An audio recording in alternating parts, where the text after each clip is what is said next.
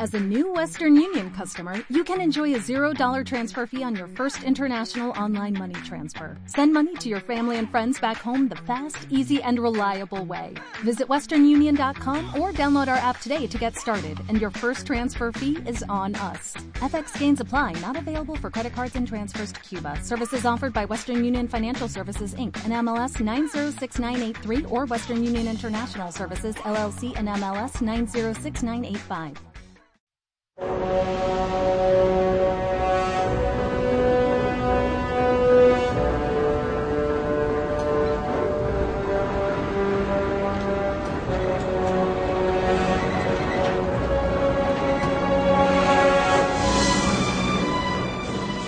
Cosmódromo de Baikonur, Kazajistán.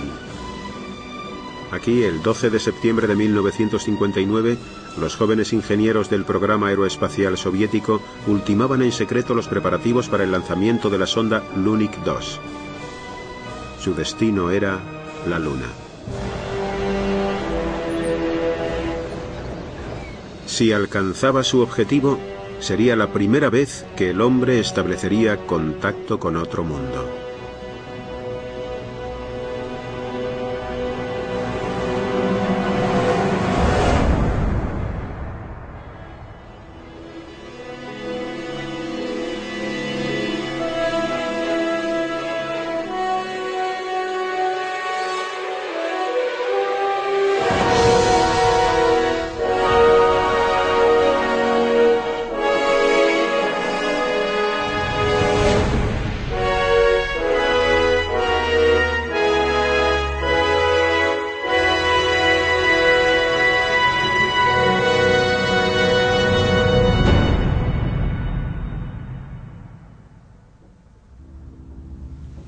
Luna. Hace solo 40 años se sabía muy poco de la Luna. ¿Cuál era su composición? ¿Había vida? ¿Y cómo se formó?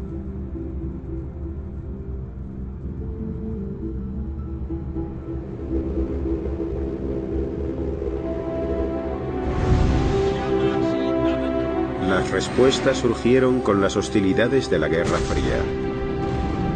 La carrera espacial hacia la Luna fue una contienda entre dos superpotencias que pretendían demostrar su supremacía. Pero también se convirtió en el viaje de exploración científica más extraordinario de toda la historia.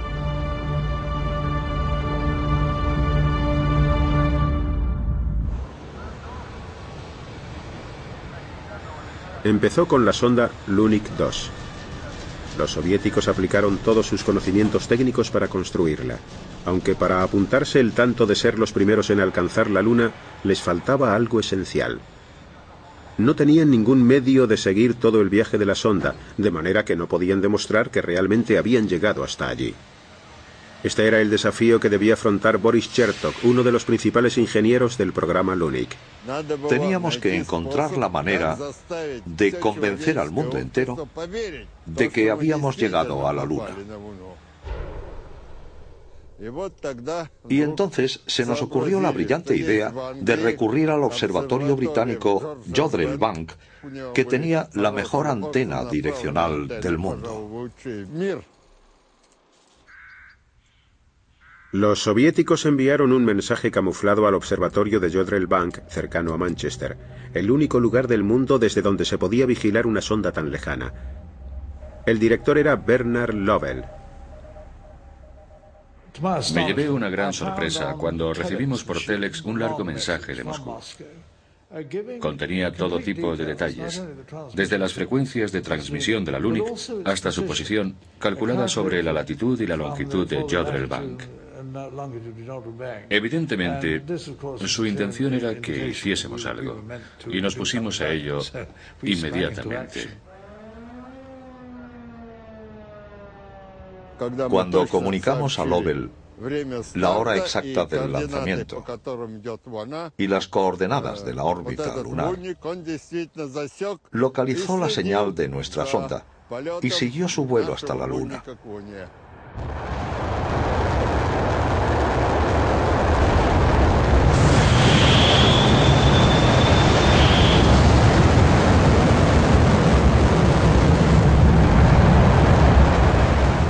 Enseguida detectamos el blip blip de la Lunic en la posición que los rusos nos habían indicado. Y era evidente que la sonda se dirigía hacia la Luna. Creo recordar que el impacto se produjo a las 10 horas, 2 minutos, 23 segundos. En ese momento las señales de la Lunic cesaron de repente.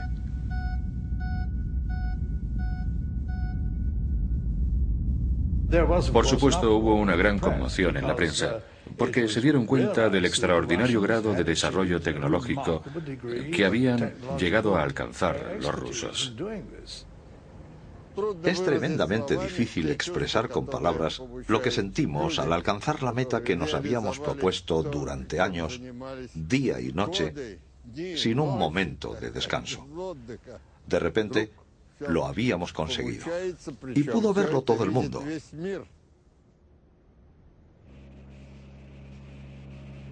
Era el momento perfecto. Una semana después, Nikita Khrushchev se convirtió en el primer mandatario soviético que visitaba los Estados Unidos y llevó consigo una réplica de la sonda Lunik. Mi padre estaba tan entusiasmado que en el avión preguntó a sus asesores, ¿Qué os parece si obsequiamos al presidente americano con una copia de la sonda durante nuestro primer encuentro en el aeropuerto? Y le respondieron, señor Khrushchev, usted sabe que ese regalo no le va a alegrar mucho y quizás sería poco amable entregárselo durante esta primera visita. Entonces se lo entregaré cuando lleguemos a la Casa Blanca, dijo mi padre. Y cuando visitó la Casa Blanca y entregó la réplica al presidente, le dijo, Señor presidente, he querido traerle mi mejor regalo. Es una copia de la sonda que hemos enviado recientemente a la Luna y quiero darle esta copia que puede servirle este modelo.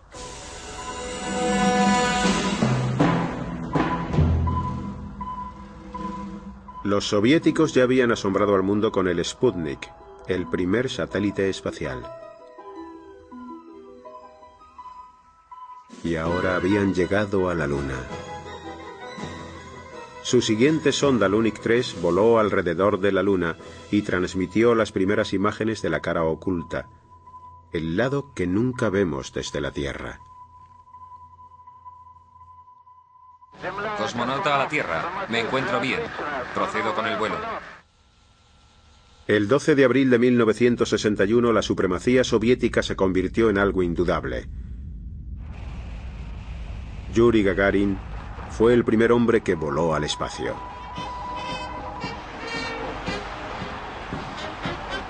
Ya era suficiente. El nuevo presidente norteamericano necesitaba su propia gran hazaña. Ahora que la mirada del mundo se dirige hacia el espacio, hacia la Luna y otros planetas más lejanos. Nos hemos comprometido a no permitir que jamás ondee sobre ella una bandera de conquista hostil, sino un estandarte de paz y libertad. Hemos decidido ir a la Luna.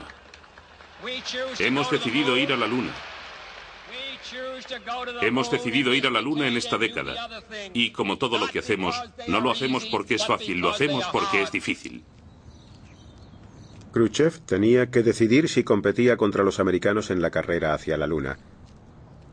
Y convocó una reunión con sus generales en un lugar secreto de Georgia. La reunión fue filmada por el hijo de Khrushchev, Sergei, también científico aeroespacial. Como yo era el hijo de Khrushchev, nadie iba a decirme que dejase de filmar la reunión. Pero cuando empecé a grabar el informe del comandante en jefe de la Marina, todos aquellos militares me miraron tan mal que opté por dejar de hacerlo. Khrushchev apoyaba el desarrollo espacial, pero no estaba dispuesto a invertir demasiado dinero. La discusión fue larga y al final Khrushchev dijo, sí, hagámoslo. La carrera había comenzado. Ambos lados ya estaban entrenando a sus pilotos de élite para una misión a la Luna.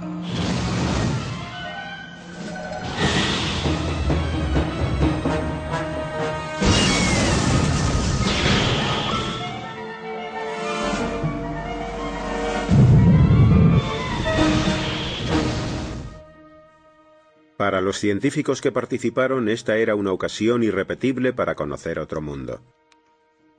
Entre ellos se encontraba el geólogo Farouk El-Baz. Cuando llegué a Estados Unidos buscando trabajo, yo redactaba las solicitudes de empleo y mi esposa mecanografiaba las cartas. En esa época debimos de enviar unas 120 cartas. Un día escribí una respuesta para un anuncio que había visto en una revista y cuando se la enseñé a mi esposa por la noche me preguntó, ¿esto de qué va? Es una empresa que está haciendo algo relacionado con la luna, le dije, pero si tú no sabes nada acerca de la luna, exclamó. Es cierto, contesté, pero ¿qué importa una carta más? Así que la convencí y escribió la carta. Era la número 121 y fue la primera que obtuvo respuesta.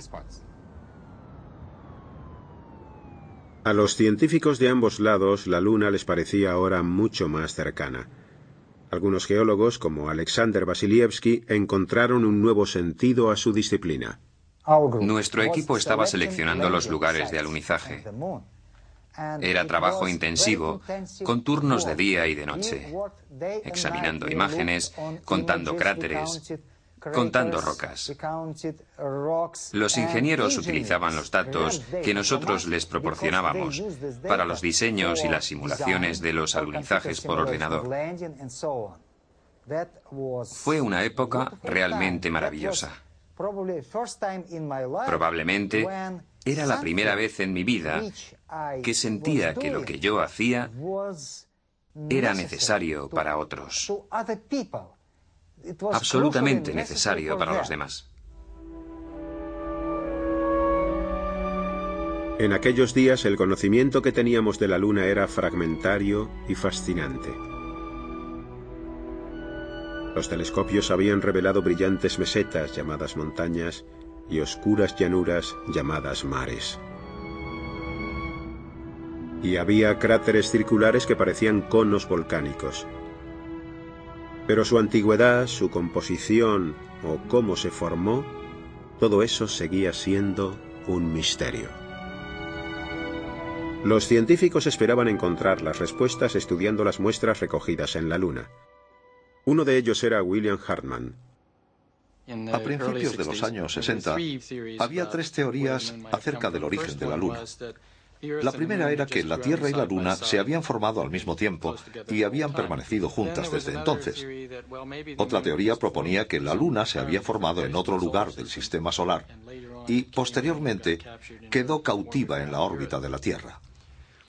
La tercera teoría era que la Luna se había desprendido de la Tierra debido a la enorme velocidad de giro de nuestro planeta durante su formación, como una gota de agua que salta de una pelota en movimiento. El descubrimiento del origen de la Luna se convirtió en el objetivo declarado del programa de investigación lunar norteamericano. Los primeros datos nuevos se consiguieron con las misiones que buscaban puntos de alunizaje para los astronautas. Las sondas Ranger se lanzaban como kamikazes sobre la Luna, enviando primeros planos de su superficie antes de estrellarse.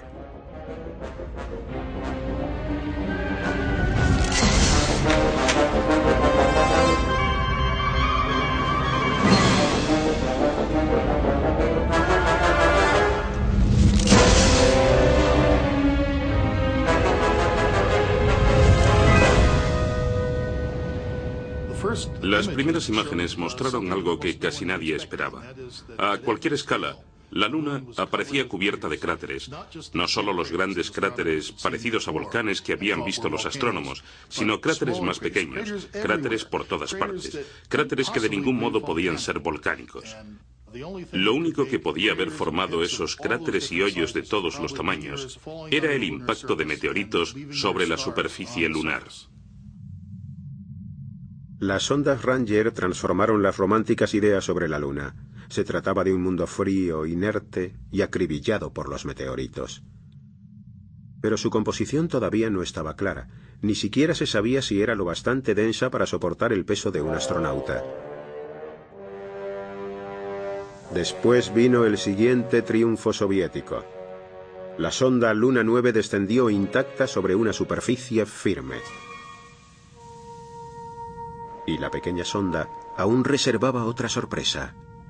Cuando Luna 9 se posó en la Luna, sus señales se interrumpieron bruscamente y naturalmente nosotros pensamos que había acabado todo. Pero para nuestro asombro comenzó a emitir señales otra vez. Se trataba de una transmisión de fax que entonces se utilizaba para enviar fotografías a los periódicos. Nosotros no teníamos máquina de fax pero afortunadamente el periódico Daily Express fue quien respondió y enseguida nos proporcionó el equipo necesario. Nos quedamos atónitos al ver cómo iban apareciendo aquellas rocas lunares. Eran las primeras fotografías transmitidas desde la Luna. Las fotografías se llevaron rápidamente a la imprenta. La noticia del siglo estuvo a punto de provocar un incidente internacional. Al día siguiente, los periódicos soviéticos publicaban un gran escándalo. Decían que los ingleses nos habían robado las fotografías y los datos. Lo atribuían a un científico británico y explicaban que la prensa británica había publicado las fotografías antes que nosotros. Yo me enfadé mucho.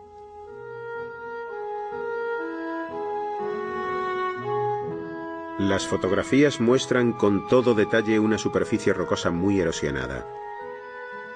Un mundo muerto.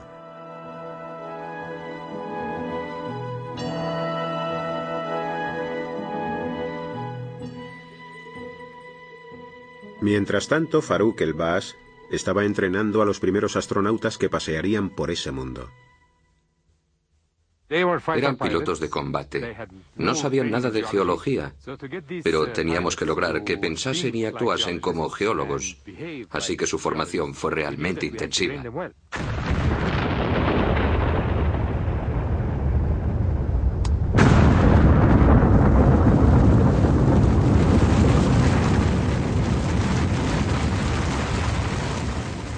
En las altas montañas volcánicas de Arizona se recreó un pequeño paisaje lunar.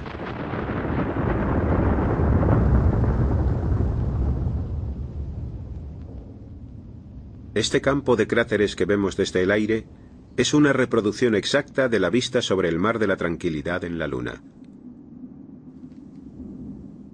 Mi misión era enseñarles cómo hacer observaciones desde la órbita lunar.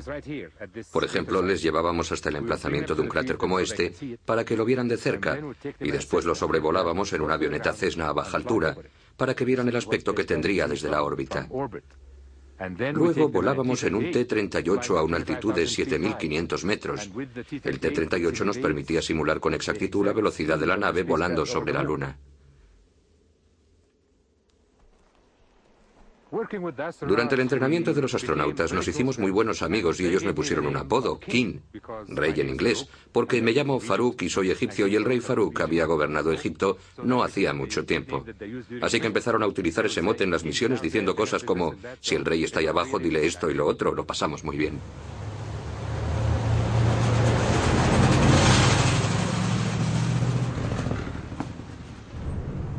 Alexander Vasilievsky nunca estableció una relación tan estrecha con los cosmonautas soviéticos, cuyo entrenamiento se realizó en absoluto secreto. Pero todos los meses viajaba hasta una base secreta en Crimea para participar en otro proyecto lunar. Aquí los ingenieros estaban muy ocupados probando un vehículo de ocho ruedas llamado Lunocod, que se podía desplazar sobre la superficie lunar dirigido por control remoto. Ahora hace 30 años desde que Alexander Vasilievsky vino aquí por primera vez. La primera vez que estuve aquí, esto era muy diferente. No había hierba, solo arena y rocas. Y todo imitaba la superficie lunar. Lo llamábamos el lunódromo. Los tripulantes pasaban aquí horas y horas para practicar la conducción sobre la superficie lunar.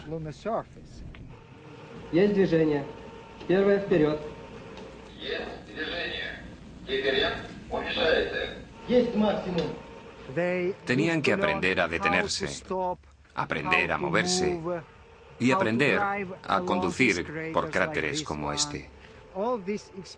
Toda esa experiencia les resultó muy útil cuando empezaron a trabajar en la Luna.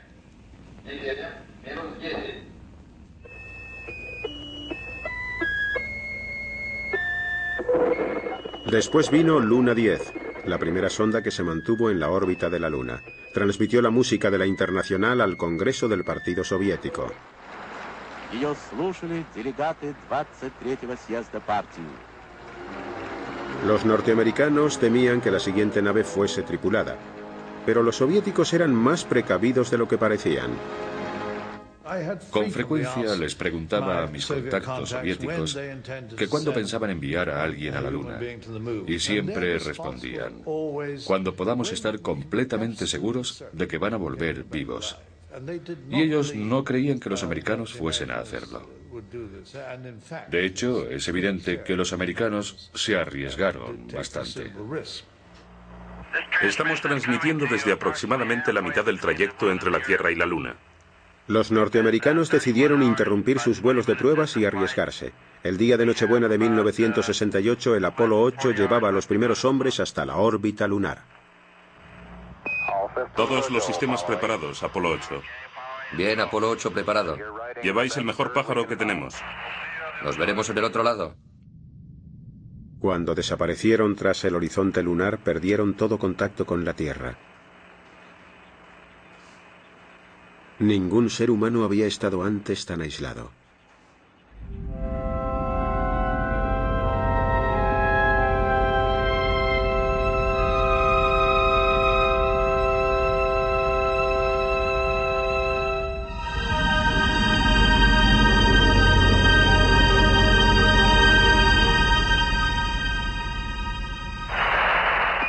Apolo 8, aquí Houston.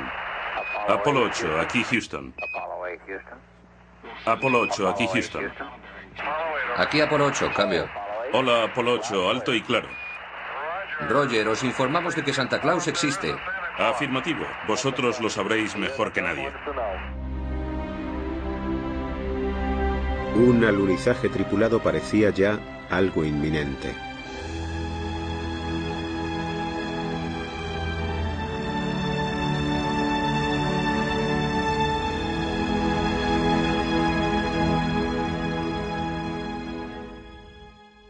Primera vez, los norteamericanos habían tomado la iniciativa en la carrera hacia la Luna. Después de todos nuestros éxitos, no haber enviado a un soviético al espacio era demasiado humillante. Aquí todavía se conservan algunas naves espaciales diseñadas para volar alrededor de la Luna con dos tripulantes. Primero realizamos vuelos de prueba sin tripulación.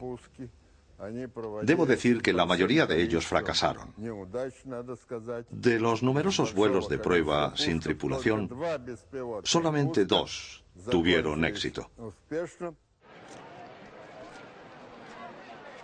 Sergei Khrushchev nos ha revelado que la carrera espacial podría haber sido menos hostil. El presidente Kennedy habló dos veces con mi padre con idea de unir los esfuerzos de ambas potencias en la exploración lunar. La primera vez fue en junio de 1961 en Viena y mi padre rehusó porque pensaba que podría perjudicar a nuestra seguridad militar. La segunda vez fue en el otoño de 1963 y mi padre estaba dispuesto a aceptar su invitación y le dijo que probablemente supondría un importante ahorro económico y que podría incluso tener ventajas técnicas y políticas. De esa forma, el primero en pisar la Luna podría ser un astronauta americano, por ejemplo Neil Armstrong, y el segundo un cosmonauta ruso como Yuri Gagarin. Sin embargo, el presidente americano fue asesinado poco tiempo después y el nuevo presidente no reiteró su invitación para volar a la Luna. Khrushchev fue depuesto varios meses después. Los dos dirigentes que habían iniciado la carrera espacial no participarían en el sprint final hacia la Luna.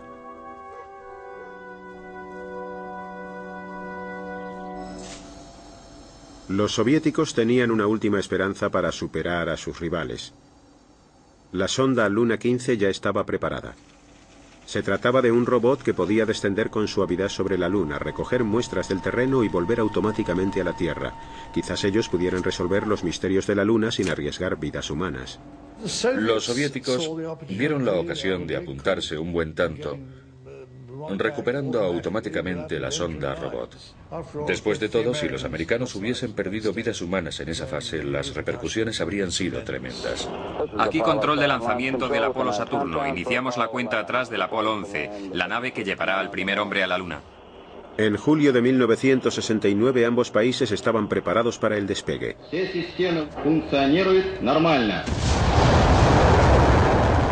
La sonda Luna 15 fue la primera en salir de la plataforma de lanzamiento.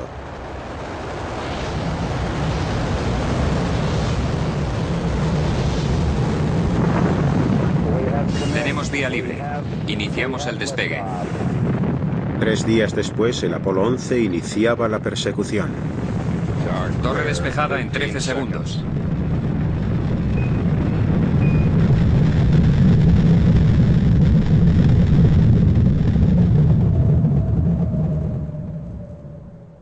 Una vez más, en el Jodrell Bank estaban a la escucha. Estábamos siguiendo a la sonda Luna 15 y para nuestro asombro, las señales cesaron de repente. Pronto nos dimos cuenta de que se había estrellado contra la superficie lunar. Ahora voy a salir del módulo. Es un paso pequeño para un hombre, pero un salto gigantesco para la humanidad.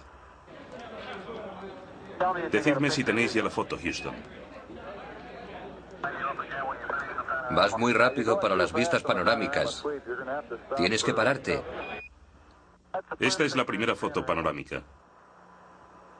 Cuando la sonda Luna 15 se estrelló en la Luna y después supimos que el Apolo 11 había aterrizado sin problemas y que volvían a la Tierra trayendo muestras, es complicado describir lo que sentimos.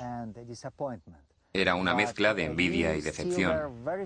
Pero seguíamos siendo muy fuertes y sabíamos que podríamos lograrlo la segunda vez o la tercera. Nosotros no fuimos los primeros. Bellísimo, bellísimo. ¿Qué te parece? Una magnífica desolación. Los astronautas comenzaron a recoger muestras de rocas lunares para traerlas a la Tierra. Oh, es preciosa desde aquí, Neil. Ya veremos detenidamente qué hay aquí, pero esto parece un muestrario de rocas. Veo rocas con todo tipo de formas, granulosidades, angulosidades y todas las variedades de roca imaginables. En la Unión Soviética había comenzado la investigación sobre el fallo de la sonda Luna 15. La mayor parte de los miembros del equipo estaba fuera de Moscú, pero quedaban algunos científicos como la doctora Natalia Bobina, que había trazado los mapas de la superficie lunar. Al día siguiente se inició una extensa investigación. La llamamos la investigación del general, porque la dirigía el general Melkinov. Estábamos muy nerviosos. Yo pensaba, Dios mío, no me habré confundido con las coordenadas, ¿verdad? Pero todo se comprobaba tres veces, de modo que eso era imposible. Resultó que había un hombre responsable del altímetro que registraba la altitud de la sonda durante el descenso. Él reconoció que su altímetro fácilmente podría indicar de menos en lugar de indicar de más. Todo el mundo quedó encantado y se decidió que él era el responsable. Así es como terminó todo. Y ya pudimos respirar tranquilos.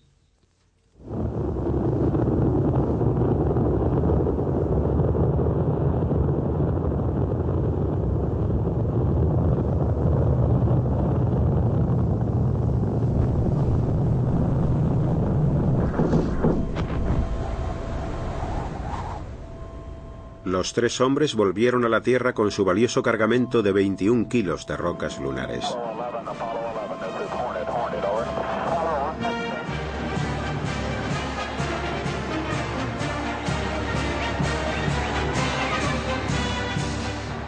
Los científicos por fin iban a poder examinar las muestras.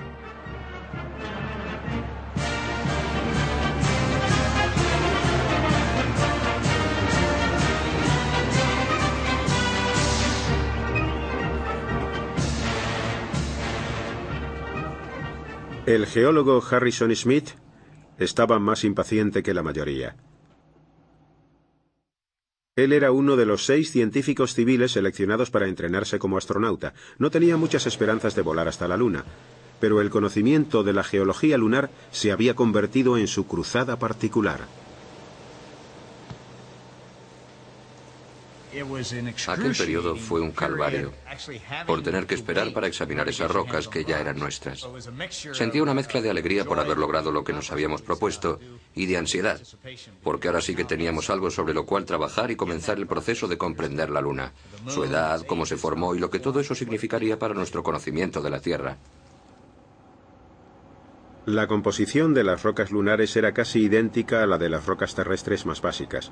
Era basalto, que se forma cuando la roca fundida del interior de un planeta aflora a la superficie y se extiende hasta que se enfría y se solidifica.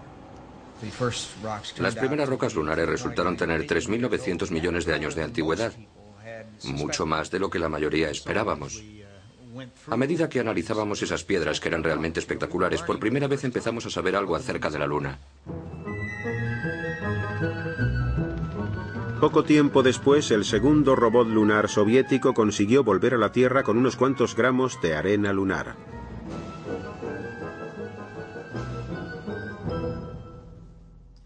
Estábamos muy contentos por haber conseguido las muestras de la superficie lunar, a pesar de que los americanos habían traído muchos kilos y nosotros apenas unos gramos. Al principio, yo me preguntaba si tanto esfuerzo había valido la pena solamente para eso. Pero después, los geoquímicos nos dijeron que daba lo mismo si eran kilos o gramos. Para la química, la cantidad es lo de menos.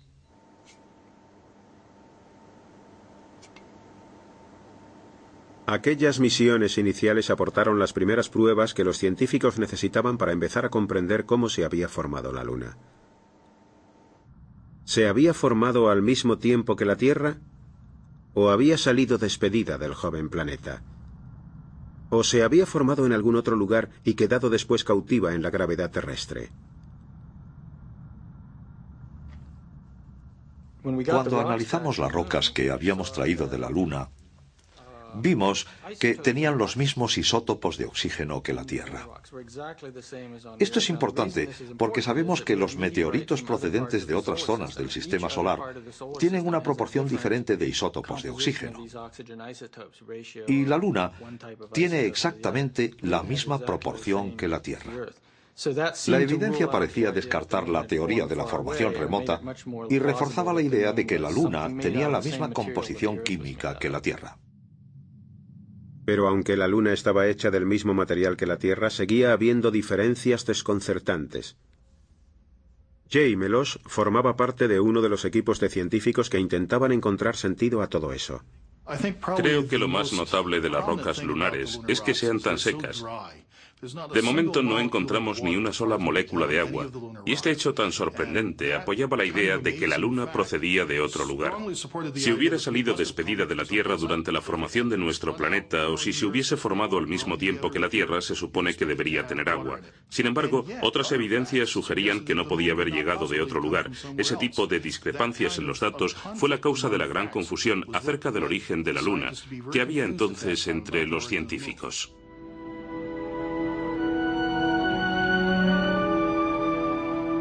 A los científicos tampoco les ayudaba el hecho de que todas las rocas que se habían encontrado hasta entonces fuesen basalto, roca que una vez había estado fundida y había fluido a través de grietas extendiéndose por la antigua superficie de la Luna.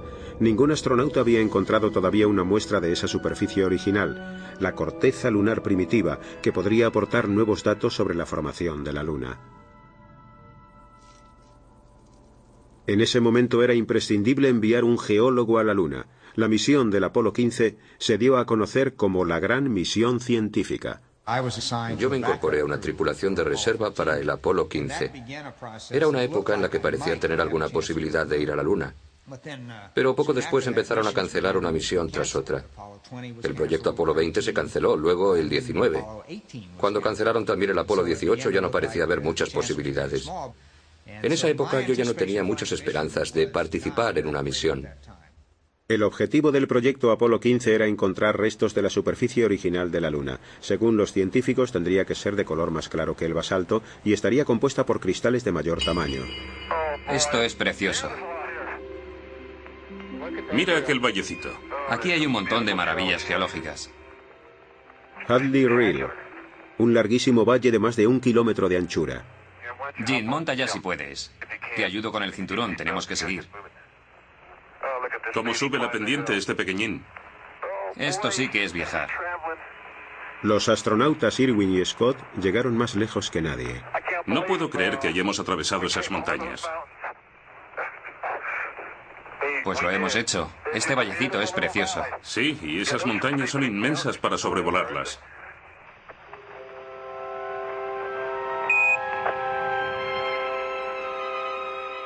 Su misión era buscar una muestra de la primitiva roca lunar. Oye, lo tengo. Mira eso. Mira ese brillo. Creo que tiene un aire familiar. Adivina lo que hemos encontrado. Adivina lo que hemos encontrado. Creo que tenemos lo que buscábamos. Roca cristalina. Sí, señor. Joe, este cráter es una mina de oro. Quizá el siguiente sea de diamantes. Irwin y Scott habían encontrado un trozo de roca con refulgentes cristales minerales. Era tan antigua como la Tierra, 4.500 millones de años, y llegó a ser conocida como la roca del Génesis. No era basalto, sino anortrosita, una roca mucho más compleja.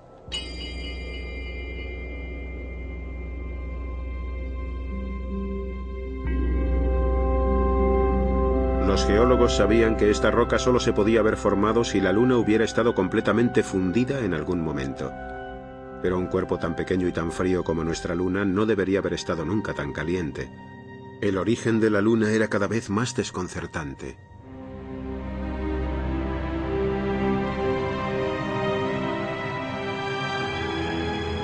Pero la roca del Génesis fue prácticamente eclipsada por otro descubrimiento. Desde la órbita, Warden descubrió algo que parecían conos de ceniza, las chimeneas de antiguos volcanes. Ahora estoy sobre Littrow y veo algo muy interesante justo debajo de mí. Desde aquí parece todo un campo de conos de ceniza.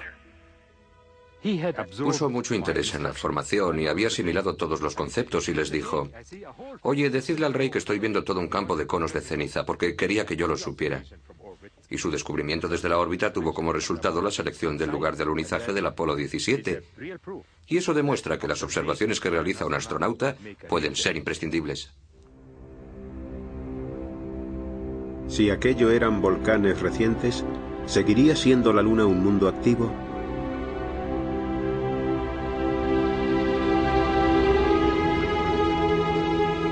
La misión del Apolo 17 fue la última. A bordo se encontraba Harrison Smith, el único científico que ha estado en la Luna.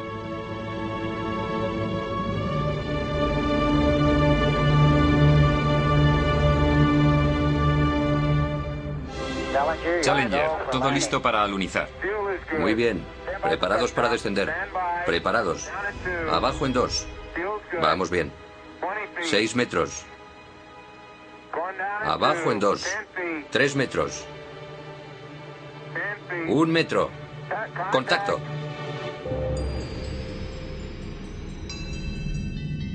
Smith alunizó en el valle Taurus Litrow, el campo de conos de ceniza descubriendo durante la misión Apolo 15.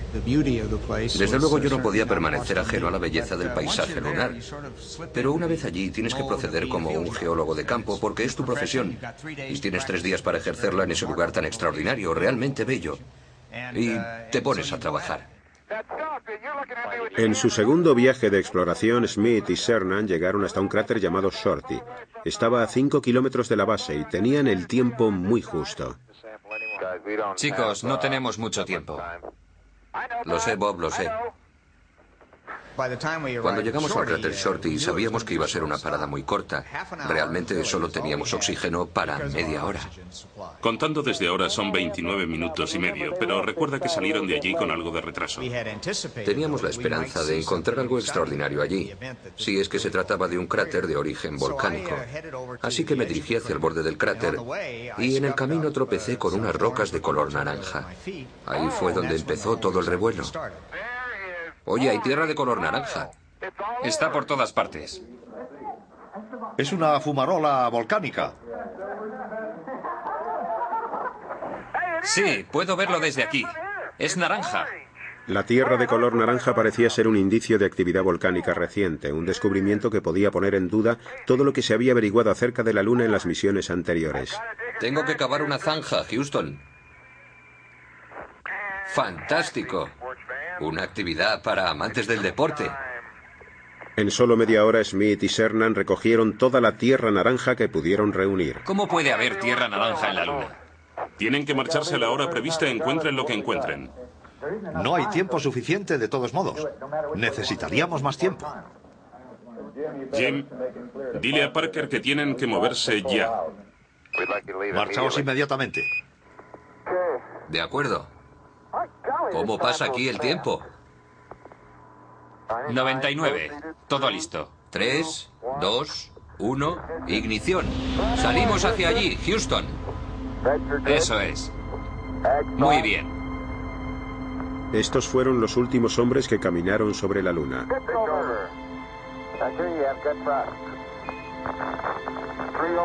308 es la lectura. Correcto, y 450 metros. Altitud bien. Detrás teníamos la luna casi llena, alejándose rápidamente de nosotros. Durante varias horas pudimos mirar atrás y empezar a pensar en lo que habíamos hecho. Aquel fue el momento más emocionante para mí y cuando realmente sentí un nudo en el estómago.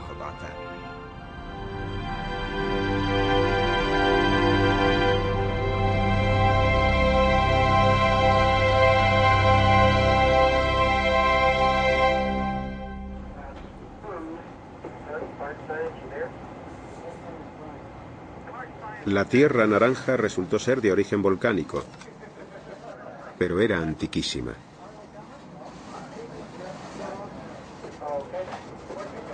Parecía que después de todo la Luna llevaba varios miles de millones de años inactiva.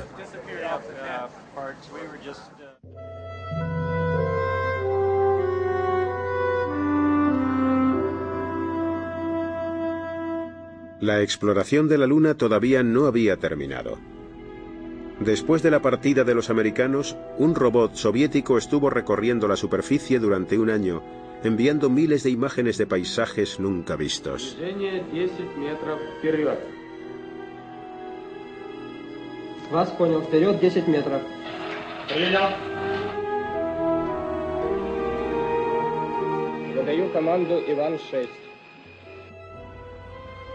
Hasta que empezó a calentarse demasiado.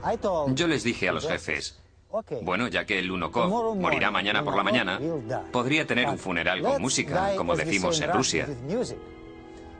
En lugar de simplemente dejarlo en la llanura, podríamos llevarlo hasta aquellas montañas. No nos habíamos atrevido a ir allí por los riesgos que suponía esa superficie tan accidentada. Pero no aceptaron mi sugerencia. No, no debemos arriesgarnos, así que no hubo música en el funeral.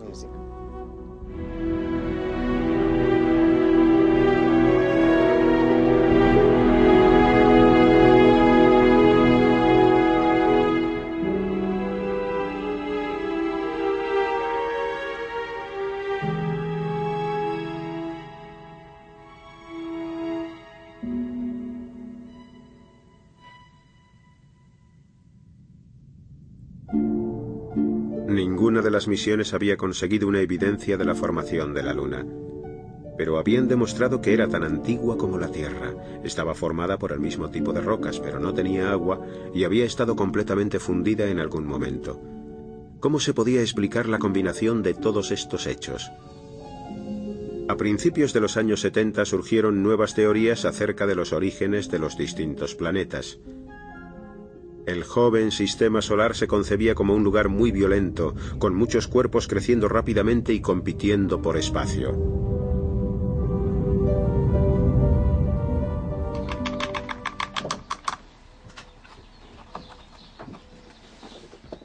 Las nuevas teorías llevaron a William Harman a examinar los datos obtenidos por las misiones lunares, y se le ocurrió una idea muy provocativa sobre el origen de la Luna.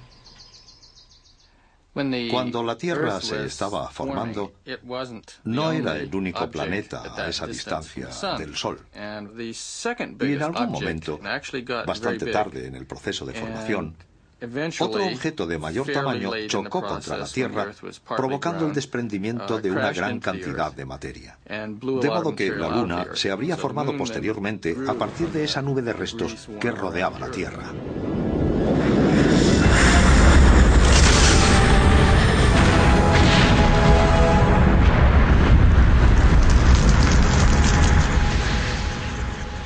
Hartmann sugería que al principio de su historia, la Tierra habría colisionado con un planeta del tamaño de Marte. De alguna manera la Tierra había sobrevivido al choque y la enorme masa de escombros que quedó tras la colisión se había aglomerado hasta formar la Luna. Para muchos científicos la idea de Hartmann parecía casi demasiado fantástica. La primera vez que oí hablar de esa teoría que Bill Hartman había presentado, me sorprendí mucho, no podía creerlo.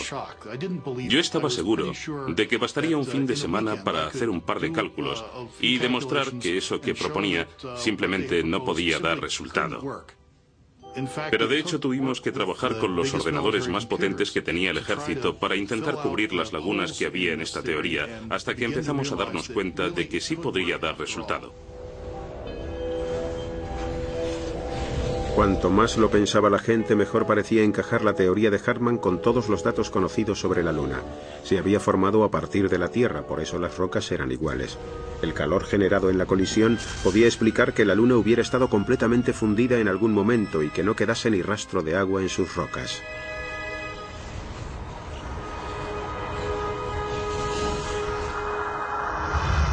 Ya hace un cuarto de siglo desde que abandonamos la Luna. Desde entonces se han enviado sondas a los confines más remotos del sistema solar, hasta los planetas gigantes y sus lunas. Y gracias a ellas hemos visto que nuestra luna no fue la única que tuvo un nacimiento violento. En Urano, la extraña superficie fracturada de Miranda sugiere que esta pequeña luna se fragmentó por completo en algún momento, después se volvió a formar y permaneció en la órbita del planeta.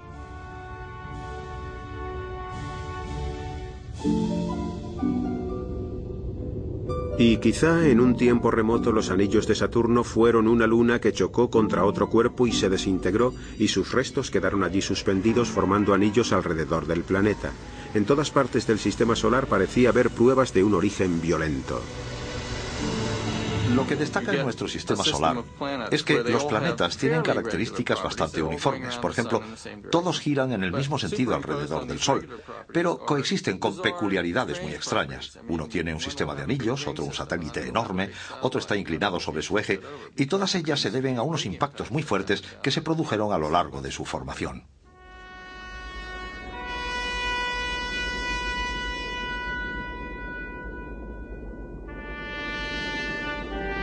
El viaje a la Luna no solo reveló el pasado turbulento de la Tierra y su satélite, también transformó nuestra mentalidad. Llegar hasta la Luna ha elevado nuestras aspiraciones, las de todos nosotros.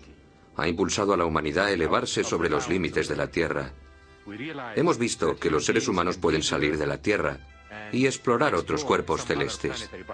Y lo que hemos aprendido sobre la Luna nos sirve para comprender mejor las características de Marte, Venus, Júpiter y los demás planetas del sistema solar. Esa ha sido realmente la primera piedra para que los seres humanos se dejasen guiar por su imaginación y empezasen a explorar el vasto universo que nos rodea.